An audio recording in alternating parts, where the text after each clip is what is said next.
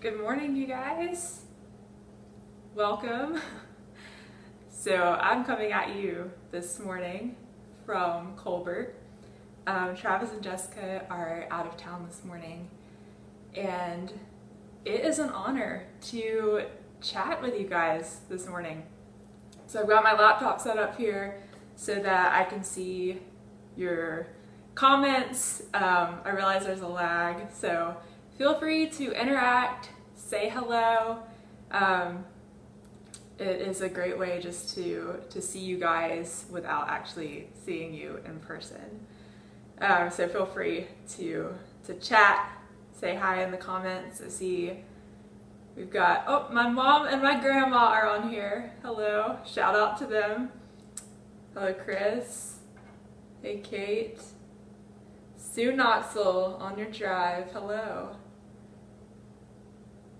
Good morning, you guys. All right, so, hey Tori. Um, I've got a couple of announcements for you guys, and then we're going to hop into the toddler declarations. And we've got a fun little toddler thing for you this morning. So, the announcements will come up in the comments. If you miss what I'm saying, don't worry, they'll be there. Um, the ladies' pen pal encouragement has started. So, you should have received your envelopes and instructions in the mail this past week. Um, this is just a reminder um, to just keep the dates in mind. Um, they were included in your large envelope um, when to send out each of your four letters. So that first letter, if you need a reminder, um, today is the last day to send that out, just so everybody's on the same page. Tonight, we will be gathering again in Farmington. Um, the address is going to show up in the comments. It's 2890 Old Farmington Road.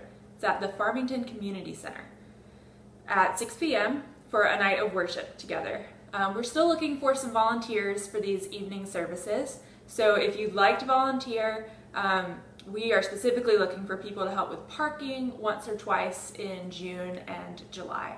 So if you want to comment below or beside, depending on how you're watching, um, or send us a message if you would be able to help out on Sunday evenings and just include what Sunday you'd be available, that would be super helpful.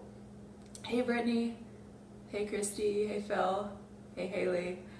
Um, all right, so you might have gotten an email um, this past week at some point that kind of walked through when we're going to be meeting and where we're going to be meeting on those dates. And that's just helpful. If you didn't get that email and you want to know, we're going to kind of be just alternating worship tonight, and the next week will be fellowship at the Gays house, and then worship. Um, and it'll just kind of go on a back and forth rotation um, also, on Sunday, June 28th at 6 p.m., we're going to be having a time to honor and pray for those who have recently graduated and or those who are moving away from Athens. So if this applies to you, please let us know um, here in the comments or send us a message or you can text me and someone will reach out to you with further details. Uh, we just want to pray for you guys and send you out with a blessing. All right, we're gonna do the toddler declarations. I gotta put my coffee down for this. Um, I don't have any cute, adorable kids to help me out, so bear with me here. So toddlers, if you are watching, let's go ahead and stand up. Okay, our first declaration we're gonna do is because of Jesus, angels are working for me. All right, one more time. Are you ready? Because of Jesus, angels are working for me. Good job. Okay, our second declaration is joy makes us strong. One more time. Joy makes us strong.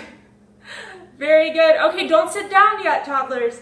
We've got a quick little activity for you guys who are watching. And honestly, you do not have to be a kid to do this. So I'm going to count to three.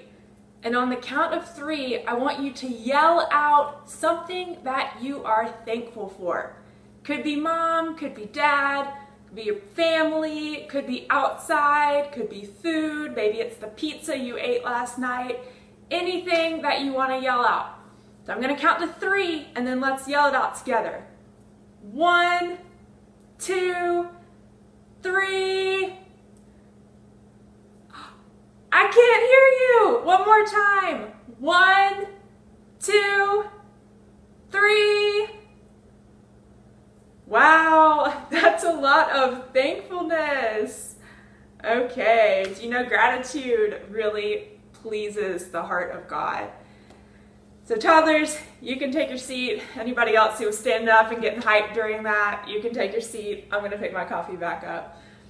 Um, so I'm gonna pray for us this morning, and then we are going to just dive into the scriptures together.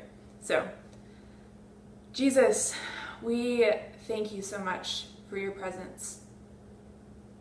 God, we thank you that thankfulness and gratitude are the ways to enter into your courts. God, your, your word says that we enter into your gates with thanksgiving, into your courts with praise. And so we honor you and we thank you this morning. God, I ask that you would speak through me, God, that people um, would hear your words and not mine. Lord, we, we thank you for your faithfulness. We thank you for your goodness. God, that no matter what circumstances say, no matter what circumstances look like, you are faithful, you are good. Amen. All right. yeah, if your toddlers participated in that and they got really hype, let me know. I would love to see a video. That, that would be really fun because I can't see you guys. You guys can see me, but I can't see you. All right. So, a lot of times in life, we feel like we have one of three options that we can either choose or maybe that God will call us to. We can leave, we can go, or we can stay. The reality is is that leaving and going are kind of tied together. Um, you can't really go somewhere unless you leave something behind. An example of this is when Jesus called the disciples. They were leaving their families behind so that they could go and follow him. Some of them were leaving their nets behind so that they could go and become fishers of men. And they didn't even know what that meant at the time.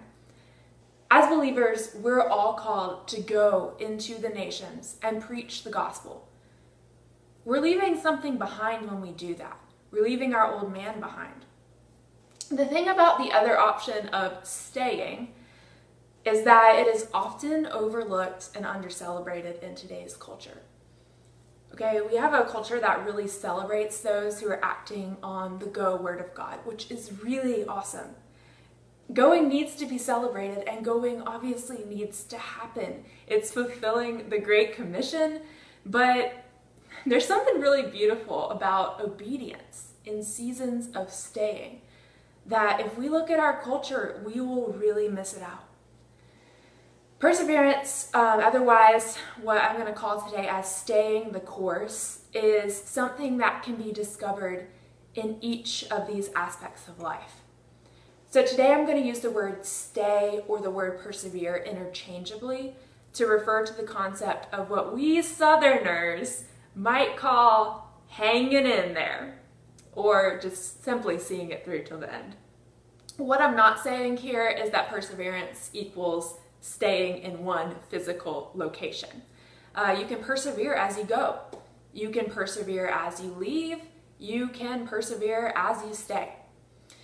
There is a verse in Hebrews 12 that says, And let us run with perseverance the race marked out for us, fixing our eyes on Jesus, the pioneer and perfecter of faith. For the joy set before him, he endured the cross, scorning its shame and sat down at the right hand of the throne of God. Consider him who endured such opposition from sinners, so that you will not grow weary and lose heart. The writer of Hebrews, a lot of people believe, was Paul. It sounds very similar to Paul's writings. But anyway, the writer of Hebrews says that we run with perseverance the race marked out for us, fixing our eyes on Jesus, the pioneer and perfecter of faith. So, Paul also says something pretty similar, similar in Philippians when he talks about pressing on until the end. And if you want to look that up, I believe it's Philippians 3 13 through 14. Um, this verse from Hebrews is probably a verse that we have all heard at some point, right? Honestly, it's probably one, if you walked into Hobby Lobby, you might see it printed on a little plaque that you could hang over your couch and make it look really nice, right? Well, the reality is that living out this verse, it's probably not as pretty as that Hobby Lobby sign. Living out that verse means staying when it's not pretty, staying when it gets messy, and staying when it's hard. Things in life will often not happen overnight. Sometimes they will, but most of the time that is not the case. And truly, fixing our eyes on Jesus is the only thing, the only thing that will give us the strength and the courage to stay. So that leads to this question then how do we fix our eyes on Jesus? And this is where I want to get interactive with you guys. How do you fix your eyes on Jesus? Because I believe as a body we can learn from one another. I do not have all of the answers, though I want to share a little bit of insight um, that I've gleaned just from spending time with Him and spending time in the Word. But I would love just to see some ways here in the comments that you fix your eyes on Jesus. This could be beginning your day with Him, meditating on His Word, worship, praise, sitting at His feet. So let me know just, and let everyone else know what are some ways that you fix your eyes on Jesus. Maybe it's changing a diaper. Maybe that is how you fix your eyes on Jesus because you need to know his faithfulness and you need to know his goodness in that situation. I, I want to just take a moment and say, we, as the body of Christ, we've been invited into the inner courts for face to face relationship with our Lord, with the creator of heaven and earth. And so many of us settle for the outer courts. We might not live fully in the outer courts. We might visit the inner courts from time to time, but I want to tell you something this morning. We were made to dwell in the inner courts, the outer courts. Like that is just the hallway. That is just the beginning. There is so much more. Abundance is not found in the outer courts. Fullness of life is not found in the outer courts. Healing is not found in the outer courts. It's found in the inner courts. And I want us to be a people, I want us to be a church that dwells in the inner courts at the feet of our King. Our spirits awakened to his beauty and majesty and power, gazing at him with locked eyes.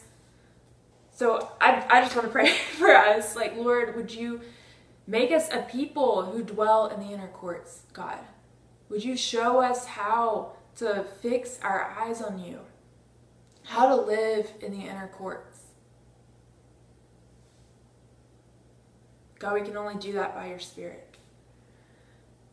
All right, so I'm going to take a second. Um, actually, I'm sorry, uh, Julia's in the comments, and she is doing an awesome job posting announcements and scriptures, but I'm about to go off script for a second, so sorry, Julia. Um, if you have your Bibles with you or your phone, that turns into a Bible.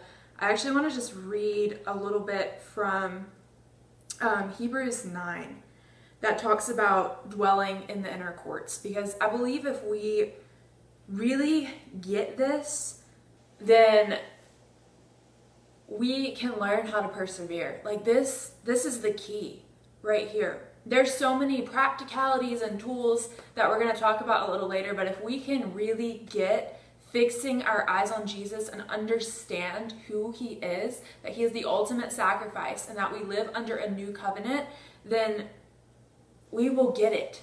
But we've got to get it up here and we got to get it in here. And so I'm going to read um, this. This just talks a little bit about the parallels between the old covenant and the new covenant, and worshiping in the earthly tabernacle versus worshiping in just the tabernacle that the Lord has built for us. Um, so in verse 6, it says, When everything had been arranged like this, the priests entered regularly into the outer room to carry on their ministry. But only the high priest entered the inner room, and that only once a year, never without blood, which he offered for himself and for the sins the people had committed in ignorance. The Holy Spirit was showing by this that the way into the most holy place had not yet been disclosed, as long as the first tabernacle was still functioning.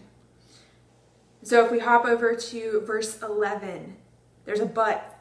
But when Christ came as high priest of the good things that are now already here, he went through the greater and more perfect tabernacle that is not made with human hands, that is to say, is not a part of this creation.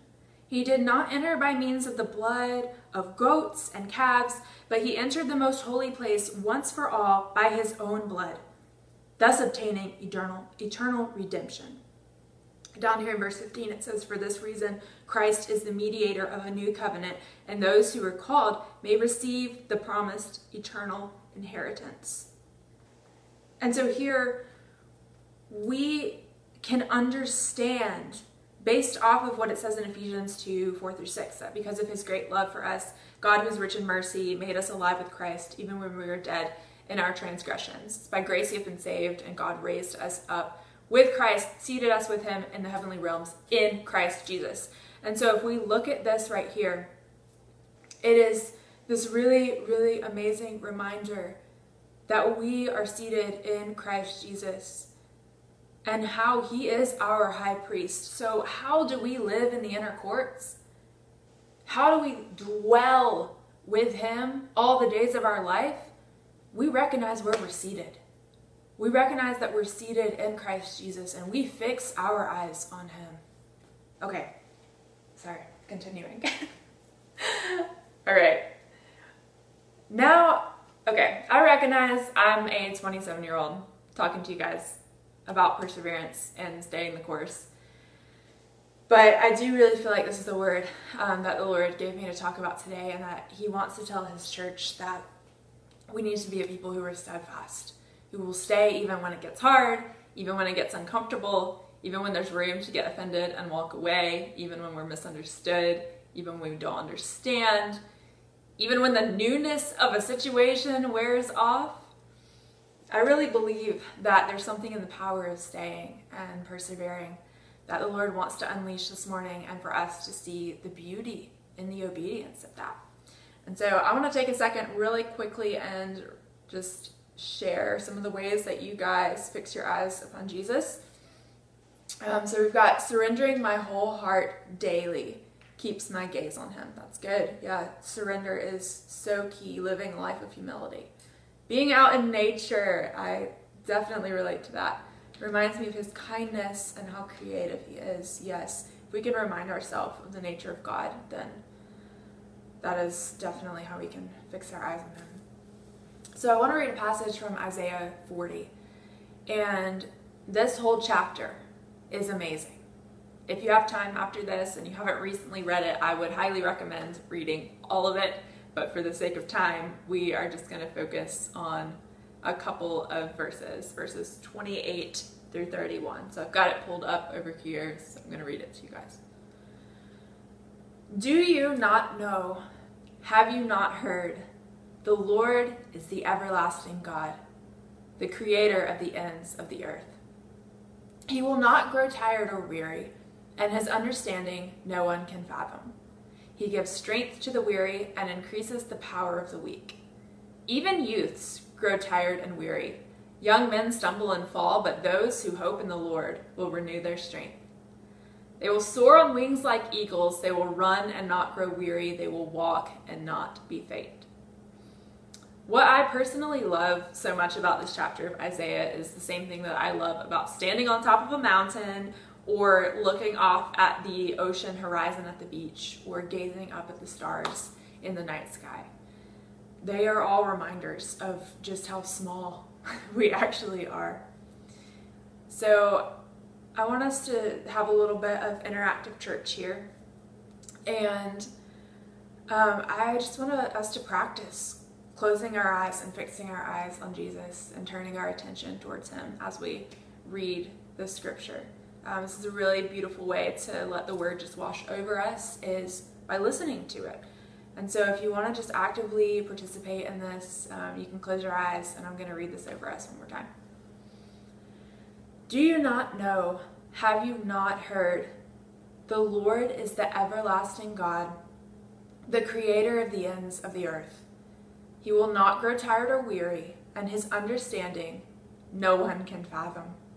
He gives strength to the weary and increases the power of the weak. Even youths grow tired and weary, and young men stumble and fall. But those who hope in the Lord will renew their strength. They will soar on wings like eagles. They will run and not grow weary. They will walk and not be faint. So if you have your eyes closed, you can open them again. I am a really big context person when it comes to studying the Word. Um, these verses were written for Israel specifically, but they also hold truth about the very nature of the character of God. And I believe that we can learn something from these verses as the church today. Here's the reality none of us, at least I know I don't, want to write the words tired or weary into our narratives. Like when someone asks me how I'm doing, the last thing that I want to do is expose my weakness and tell them that I'm tired or weary. But these verses really almost promise these hardships to be a part of our reality here on earth. I want to tell you something today. Just because you're tired, you're weary, or you're weak does not give you permission to give up. And it does not make you a failure, it makes you human. And it is in our weakness that the strength of the Lord shines through. The Lord does not grow tired or weary. In fact, He gives away His strength and power to us when we get weary and weak. As sons and daughters of the King, we have access to our Father's resources, and this includes His strength. I want to focus for a second on the verse, but those who hope in the Lord will renew their strength. Some translations of this verse say, Those who wait upon the Lord will renew their strength. Um, these words of comfort were actually spoken to Israel right after Isaiah had warned them of coming punishment, almost an impending doom. Honestly, yes, if they did not repent of their evil ways. However, here we see the kindness of God, and remember, it's the kindness of God that leads man to repentance. The nature of our King is that he desires to bring comfort and protection in the midst of our sin and rebellion. Let me say that again. The nature of our King is that he desires to bring comfort and protection in the midst of our sin and rebellion. Repentance is a really big part of staying the course. When we have moments of relying on our own strength rather than hoping in the Lord, we must repent. And that just simply means turning our ways of thinking back unto fixing our eyes on Him, which is the best way anyway. I know I have had times when I've tried to do things on my own thinking that it will be faster or easier or that it's not that big of a deal. But these are the times when I get burnt out, when I make a mess, when I feel isolated, when I mess up big time. And it's then when I need to stop, turn myself around, run back into his presence, back into those inner courts where I could have been dwelling, but I chose in that moment to step out into the outer courts for no reason. Because the world seemed more appealing to me in that moment than his presence. And that is something we have got to repent of. I have got to repent of when I do that. Because it is there in his presence where I'm going to find that strength and the wisdom to do literally anything. So, what does it mean in these verses when it says to hope in or to wait upon the Lord? I've heard hope defined as the confident expectation of God's promises, and I love that. That is such a beautiful definition of hope. When I hear the word wait, honestly, my mind initially goes to something like mindlessly standing in a line at Disney World doing absolutely nothing. Maybe playing a game with my family.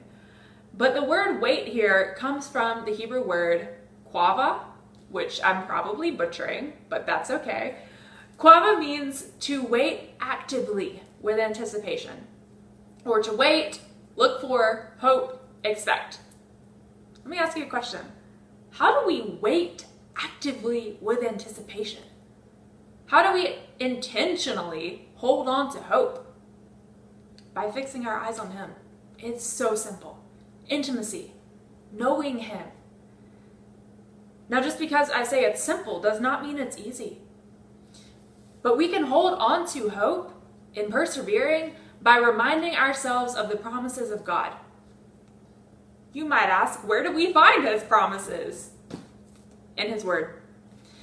I do not find it a coincidence that Isaiah uses an eagle here to talk about soaring. In prophetic culture, eagles are often seen as something to do with power and rising above situation. But in biology, birds are designed to rely on something completely unseen in order to be able to fly. Like they're dependent on the power of the air and drafts and all of that, which I'm not going to get into today because I could literally teach a 40 minute lesson on how birds fly. But being dependent on something that is unseen is actually the bird's greatest strength because it allows it to soar. And I want to propose to you today that our dependence on the Lord is actually our greatest strength.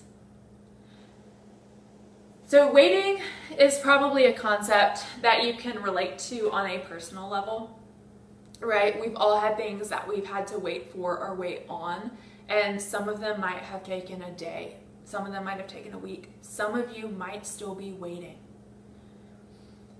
But when we look at the church as a whole, we realize that the bride is actually tied together by a longing and waiting for the return of the king. In one sense, all of creation, all of humanity, and even all of history, we're waiting on God. We're waiting for the day when the old order of things will pass away and the new will come. If that doesn't make your spirit leap, I don't know what will. Creation is waiting for the sons and daughters of God to be revealed. And I think that's in Romans 8. Might be wrong. But here's what we know in our waiting our strength will be made new. But we have to keep our eyes fixed on Jesus, not turning to the right or to the left. Straight, locked eyes, dove's eyes fixed on Him. So we see an example of situational perseverance in the context of prayer in Luke 18, in the parable of the persistent widow. And so I'm going to read these first couple of verses here in Luke 18, um, where Jesus is telling his disciples a parable to show them that they should always pray and not give up. And he said, once again, this is Luke 18. If you want to follow along, it will also be here um, in the comments soon. He said, In a certain town, there was a judge who neither feared God nor cared what people thought. And there was a widow in that town who kept coming to him with the plea, Grant me justice against my adversary. For some time he refused, but finally he said to himself, even though I don't fear God or care what people think, yet because this widow keeps bothering me, I will see that she gets justice, so that she won't eventually come and attack me. And the Lord said, Listen to what the unjust judge says. And will not God bring about justice for his chosen ones who cry out to him day and night? Will he keep putting them off? I tell you, he will see that they get justice, and quickly. However, when the Son of Man comes, will he find faith on the earth? We could spend probably all morning diving into this parable. But I have three questions for you this morning. What if she had not approached the judge because she was concerned that she might not have the right words to say.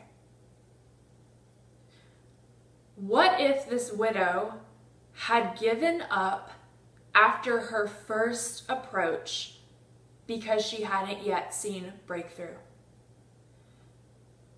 What if she had written it off as someone else's task to approach the judge? She didn't do any of that. Instead, what did she do? Well, we see here she asked and kept asking. She seeked and kept seeking. She knocked and kept knocking. She persevered.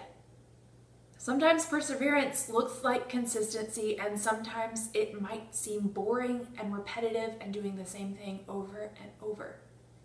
Here in this case, Jesus is talking about contending in prayer, consistency.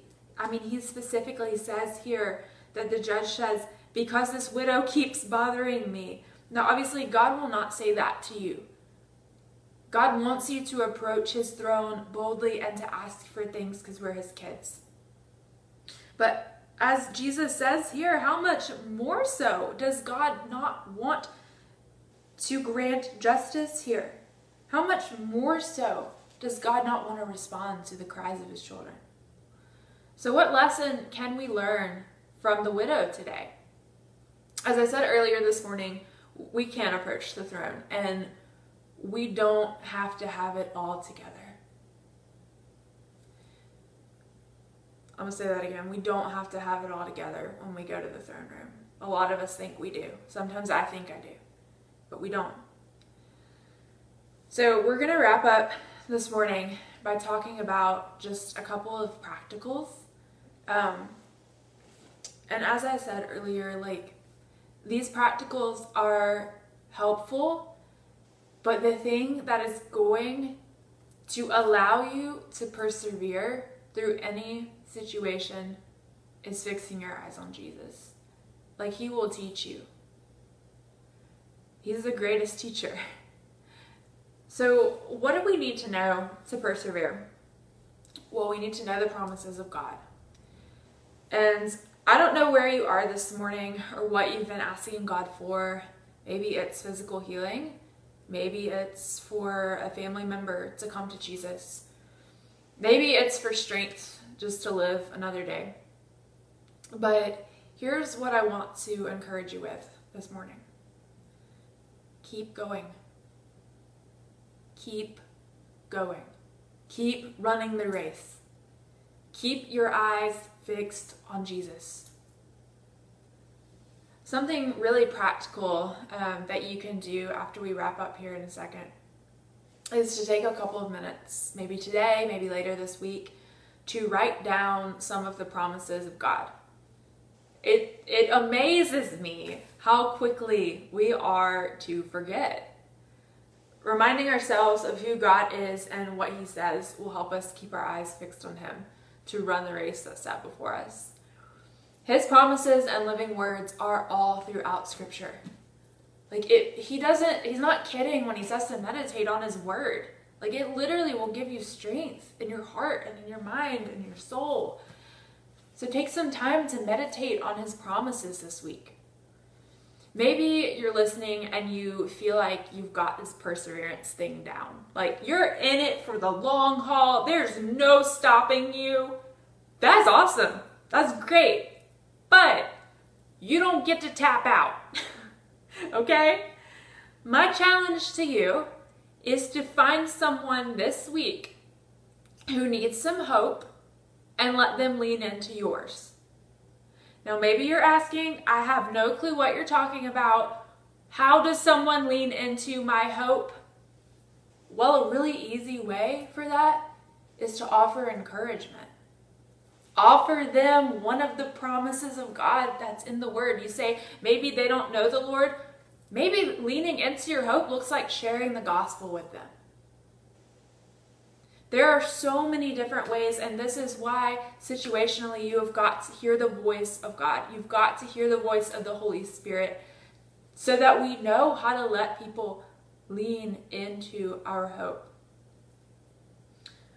Okay, So that is that's all that I have for you guys this morning. And I really, like I said earlier, like just want to see us as the body of Christ be a people who runs this race with endurance and doesn't stop. We might need to pause from time to time take a breather and lean on our brother and sister, and that's okay, but we've got to get up and keep going. So I want to pray for us just here at the end that we would be a people who would fix our eyes on Jesus to run the race that is set before us.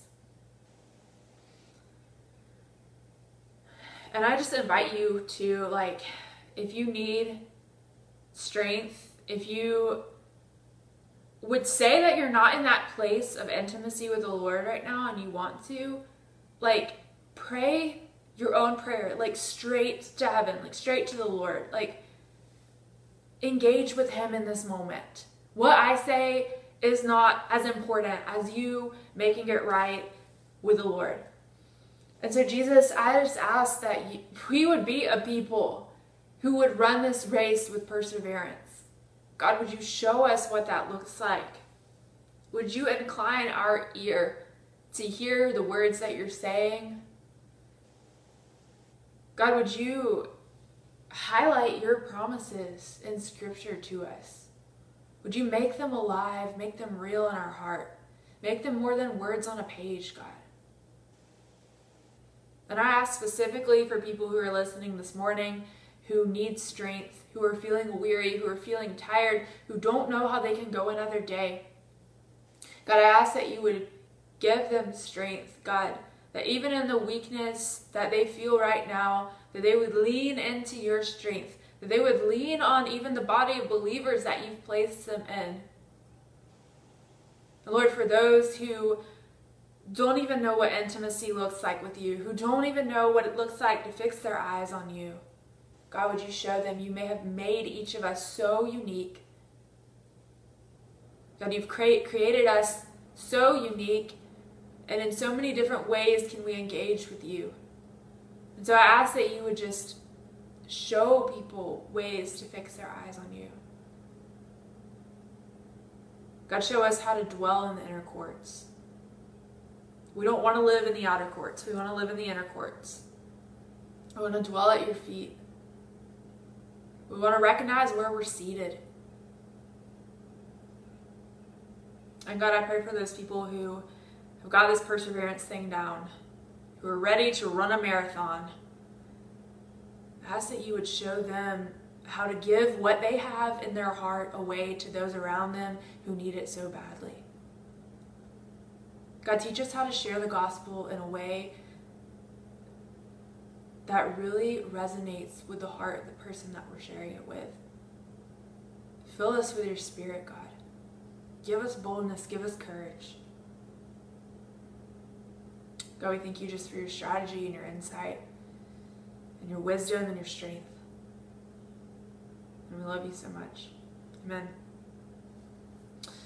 All right.